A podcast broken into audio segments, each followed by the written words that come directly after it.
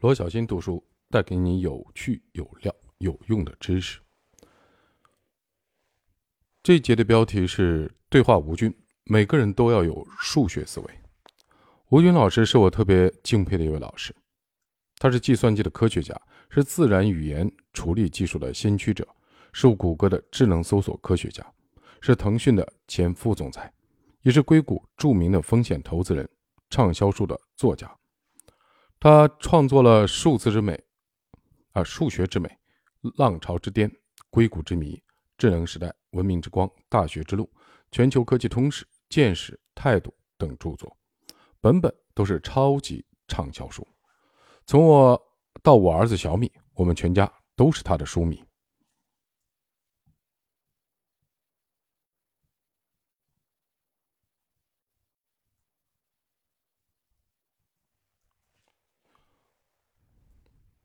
同时，他还是教育专家、古典的音乐迷、优秀的红酒鉴赏家，酷爱逛博物馆，见过百分之九十以上的世界名画的真迹，精通历史、艺术、哲学、摄影、投资、商业。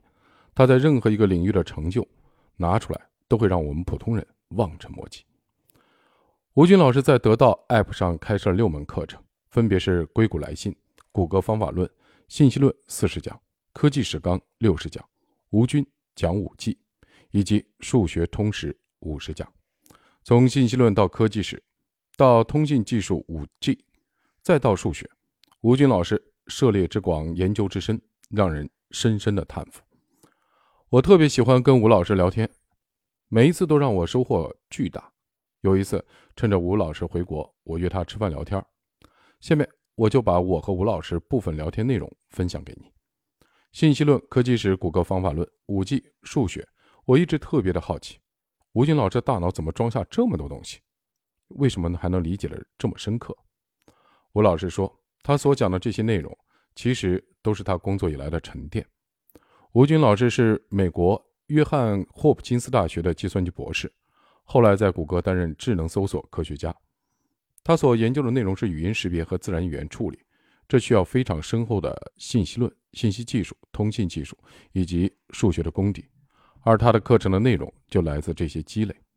区别在于，做成课程需要更通俗的方式把那些晦涩的专业知识讲出来，让每个人都能听得懂。吴军老师有一门课是数学通识五十讲，为什么选择讲数学？数学这个主题是很多老师，比如我啊，虽然我大学学的就是数学，呃。都是想讲却不敢讲的，因为它太难。数学两个字简直让很多人想起来都是噩梦。甚至有同学在填报高考志愿的时候说：“只要不学数学，让我干什么都可以。”嗯哼，这不就是我吗？确实，数学很难。很多人学了十几年的数学，直到走上工作的岗位，还不知道数学到底有什么用。除了相关专业的工程师，现在有几个人还记得大学学过的微积分、概率的线性代数？那么学数学到底有什么用？一个普通人也要学数学吗？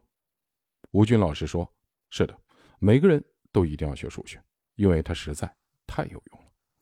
对大部分人来说，学数学不是为了解数学题，不是为了当数学家，而是为了培养数学思维。数学思维不仅能让你站在更高的高度，开拓你的眼界，还能帮你了解一些正确的常识，让你少走弯路。”并且让你在人生的每个岔路口都有更多的选择，好像我们当时都是为了分数啊。今天我能够给企业做战略咨询，能够快速的洞察事物的本质，最根本的能力来自于数学思维。很多人会说数学太难了，我学不会怎么办？其实解数学题也很难，数学的考试拿满分也许很难，但是只要你愿意，培养数学的思维并不难。下面我给你介绍五种数学思维，这五种数学思维让吴军老师和我都受益匪浅。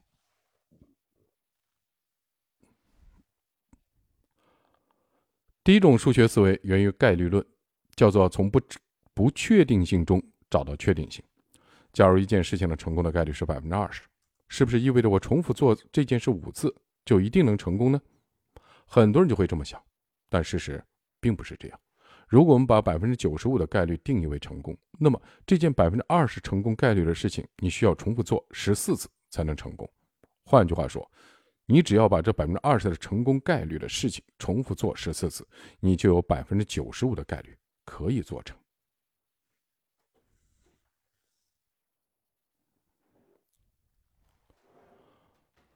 计算的过程很简单，对公式头疼的朋友可以直接略过。我应该就属于那种比较头疼的吧。但大概我跟大家一起分享一下啊。做一次失败的概率是一减百分之二十等于百分之八十等于零点八。重复做 n 次的都失败的概率是百分之八十的 n 次方等于一减百分之九十五等于百分之五等于零点零五。重复做 n 次，至少有一次成功的概率是百分之九十五，就相当于重复做 n 次，每一次都不成功的概率是百分之五。啊，这有一个公式，这个我都好多年没看到这个代码，n 等于 log，下面是零点八，上面是零点零五，约等于十三点四二。不好意思啊，数学当时就很差，所以重复做十四次，你的成功的概率能达到百分之九十五。如果你要达到百分之九十九的成功概率，那么你需要重复做二十一次。那么想达到百分之百的成功概率呢？对不起，这个世界上没有百分之百的概率。所有人想要做成事，都需要一点点的运气。我们经常说正确的事情重复做，这其实就是概率论的通俗的表达。所谓正确的事情，指的就是大概率能成的事儿。而所谓的重复，它指的是什么呢？其实学会了概率论，我们对重复这件事儿就有了定量的理解。在商业的世界中，百分之二十的成功的概率已经不算小了。毕竟，你只要把这件事重复做十四次，你的成功的概率就可以达到百分之九十五。理解了这一点，你就会知道，一次创业就成功的概率太小。所以你在融资的时候，不能只做融资一次的打算，你需要做融资很多次的打算。很多人还想问另一个问题。假如我在一个领域的成功的概率是百分之一，那么我同时做二十个领域，是不是与在一个领域达到百分之二十成功概率的效果是一样的？如果我们依然把百分之九十五的概率成功定为成功的标准，那么百分之一成功概率的事情，你需要重复做两百九十八次，而这还只是一个领域。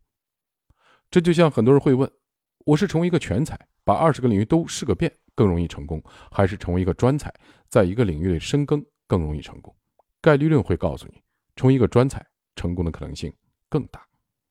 理解这一点，你就会明白，创业要专注，不要做太多的事情。如果你做太多的事，你本来百分之二十的成功的概率就只剩百分之一了，你成功的可能性就会更小。你看，虽然这个世界上没有百分之百的成功的概率，但是只要重复做大概率成功的事情。你成功的概率就能接近百分之百，这就是从不确定性中找到确定性，这是概率论教给我们的最重要的思维。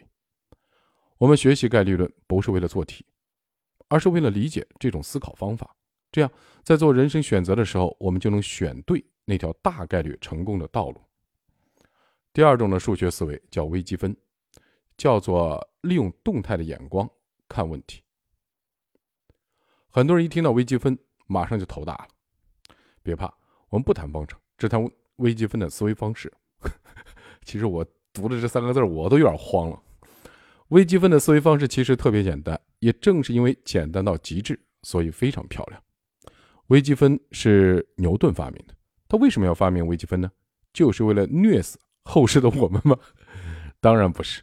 其实，在牛顿以前，人们对速度这些变量的了解仅限于平均值的层面。比如，我知道一段距离的长短和走完这段距离的时间，就可以算出平均速度。但是我并不了解每个瞬间的速度。于是，牛顿发明了微分，用无穷小这种概念帮助我们把握瞬间的规律。而积分跟微分正好相反，它反映的是瞬间变量的积累效应。那么，到底什么是微积分？我举个简单的例子：一个物体静止不动。你推它一把，会瞬间产生一个加速度，但有了加速度，并不会瞬间产生速度。当加速度累积一段时间以后，才会产生速度。而有了速度，并不会瞬间产生位移。当速度累积一段时间以后，才会有位移。宏观上，我们看到的是位移，但从微观上的角度来看，这个过程是从加速度开始的。加速度的累积变成速度，速度的累积变成位移，这就是积分。反过来，物体之所以会有位移，是因为速度经过了一段时间的累积；而物体之所以会有速度，是因为加速度经过一段时间的累积。位移当然是相对于时间啊，位移它的一阶导数是速度，而速度的一阶导数是加速度。宏观上我们看到的位移，微观上其实是每一个瞬间速度的累积，而位移的导数就是从宏观到微观去观察它的瞬间速度，这就是微分。那么微积分对我们的日常生活到底有什么用呢？理解了微积分，你看问题眼光会从静态变成动态。我读到这儿的时候，我就有点懵了，前面的这个位移积分我听得大概懂了。微分听的时候就感觉有点晕，什么叫导数啊？开始都忘了，但是大概就是一个，因为我读了那个这个是空间不是你所见那本天体物理学，所以略微可能能理解，应该就是每一个瞬间无穷小的瞬间的加速度，然后组成的这个速度，每一个瞬间的速度又组合了，又形成了加速度 循环，这个叫无穷小，这个叫微分吧。这是我的理解啊，不一定对，啊，我数学本来就不好。加速度累积变成速度，速度累积变成位移。其实人也是一样的，你今天晚上努力学习，但是一晚上的努力并不会直接变成你的能力，你的努力需要累积一段时间，这样才会变成你的能力。而你有了能力，并不会马上就做出成绩，你的能力得累积一段时间才会变成你的成绩，而你有了一次成绩。并不会马上得到领导的赏识，你的成绩也得累积一段时间，才会得到领导的赏识。从努力到能力到成绩到赏识，这是有一个过程的，有一个积分的效应。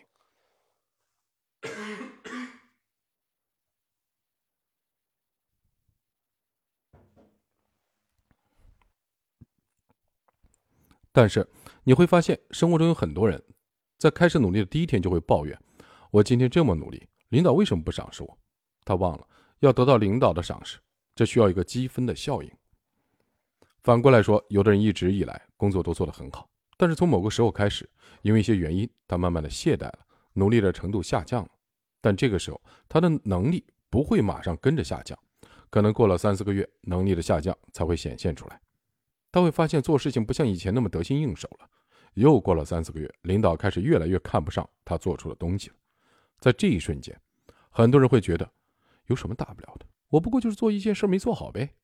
但他忘了，这其实是一个积分效应。早在七八个月前，他不努力的时候，就给这样的结果埋下了种子。努力的时候，希望瞬间得到大家认可，而出了问题后，却不去想几个月前的懈怠，这是很很多人很容易走进的思维误区。但如果你理解了微积分的思维模式，能用动态的眼光看这个问题，你会慢慢的体会到，努力需要很长的时间才会得到认可。你会因此拥有平衡的心态，避免犯这样的错误。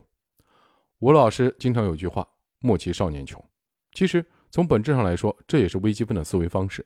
少年虽穷，目前积累还很少，但是只要他的增速，用数学语言来说，就是它的导数够快，经过五年、十年，它的积累会非常丰厚。吴军老师还给年轻人提过一个建议：不要在乎你的第一份薪水，这也是微积分的思维方式。一开始拿多少钱不重要，重要的是增速。从本质上来说，微积分的思维模式就是用动态的眼光看问题。一件事情的结果并不是瞬间产生的，而是长期以来的积累的效应造成的。出了问题，不要只看到当时那个瞬间，只有从宏观一直追溯、追溯、求导，也就是求导。到微观才能找到问题的根源。第三种的数学思维源于几何学，叫做公理体系。什么是公理体系？举一个例子，几何学有一门分科叫欧几里得几何，也被称为欧式几何。欧式几何有五条最基本的公理：任意两个点可以通过一条直线连接；二，任意线段能无限的延长成一条直线；三。给定任意的线段，可以以其中一个端点为圆心，该线段为半径，做圆。四，所有直角都相等。五，若两条直线都与第三条直线相交，并且在同一边的内角之和小于两个直角和，则这两条直线在这一边必定相交。公理是具有自明性并且被公认的命题，在欧式几何中，在它所有的定理或者说命题中，都是以这五条公理为出发点，利用纯粹的逻辑推理的方法推导出来的。由这五条公理可以推导出无数条定理，比如每一条线的角度都是一百八十度，三角形内角和等于一百八十度。过直线外的一点有且只有一条直线和已知平行，已知的直线平行，这构成了欧式几何庞大的公理体系。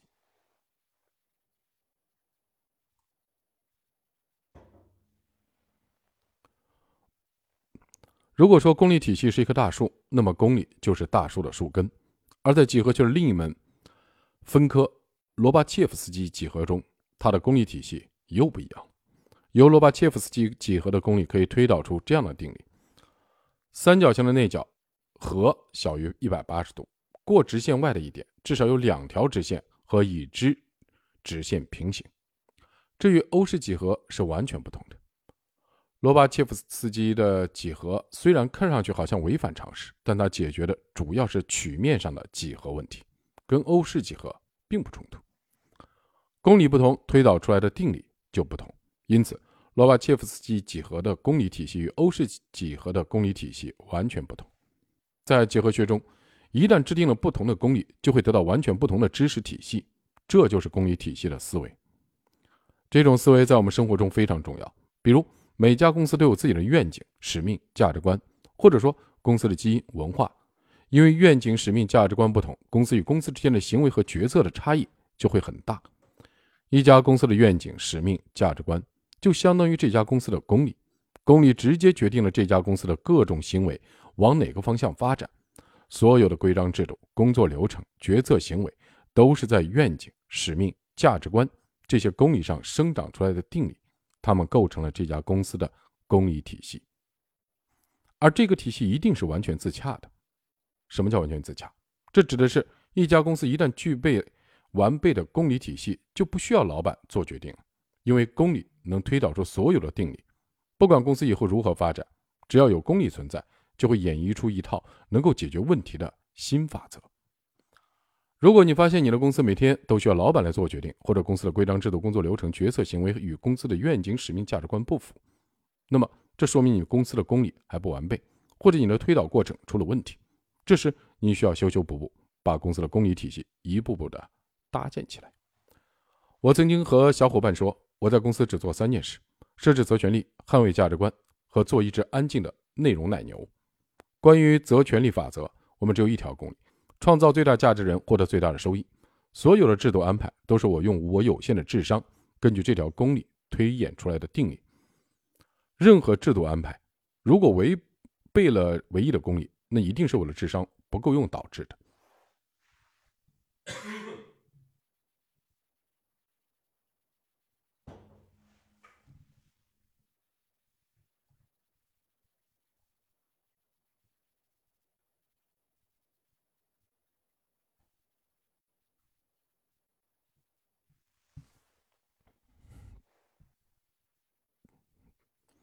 我会我为我的智商道歉，然后坚定的修改制度的安排。如果我拒不改正，或者对公理有动摇，请毅然的决然的跑离开我。那个我不值得你们跟随。我们因为相同的公理体系而彼此成就。公理没有对错，不需要被证明。公理是一种选择，是一种共识，是一种基本的准则。制定不同的公理，就会得到完全不同的公理体系。并因此得到完全不同的结果。第四种数学思维源于代数，叫做数字的方向性。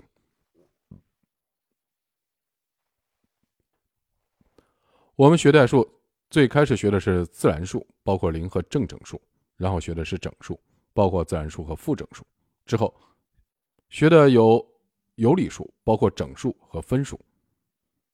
在学习分数之前。我们的认知中，数字是离散的，是一个一个的点。而有了分数，数字就开始变得连续了。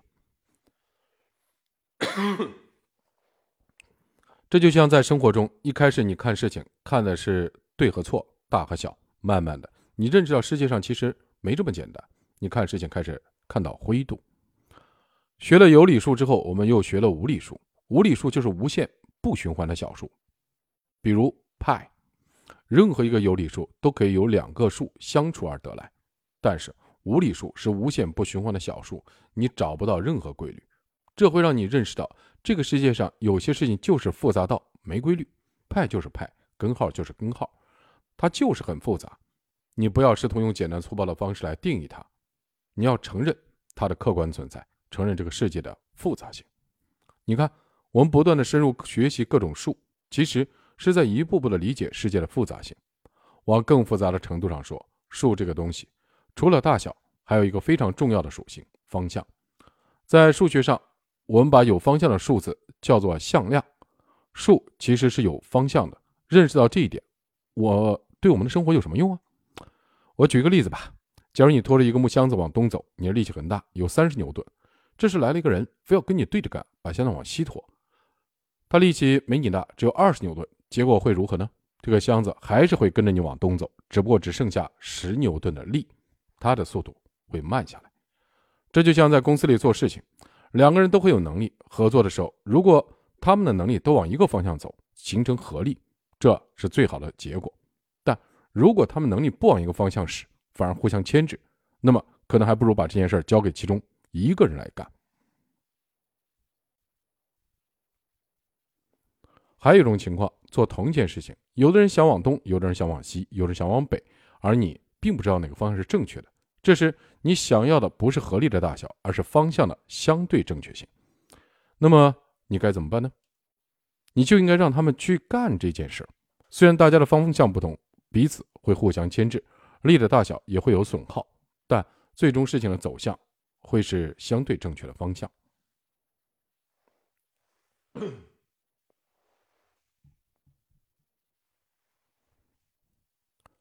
第五种数学思维源于博弈论，叫做全局最优和达成共赢。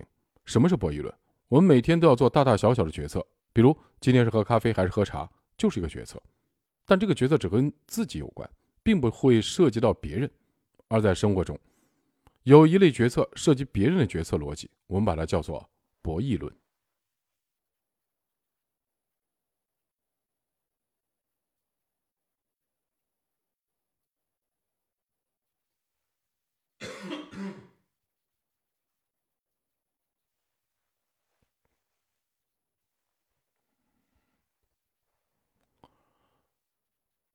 比如下围棋就是典型的博弈，每走一步棋，我的所得就是你的所失，我的所失就是你的所得。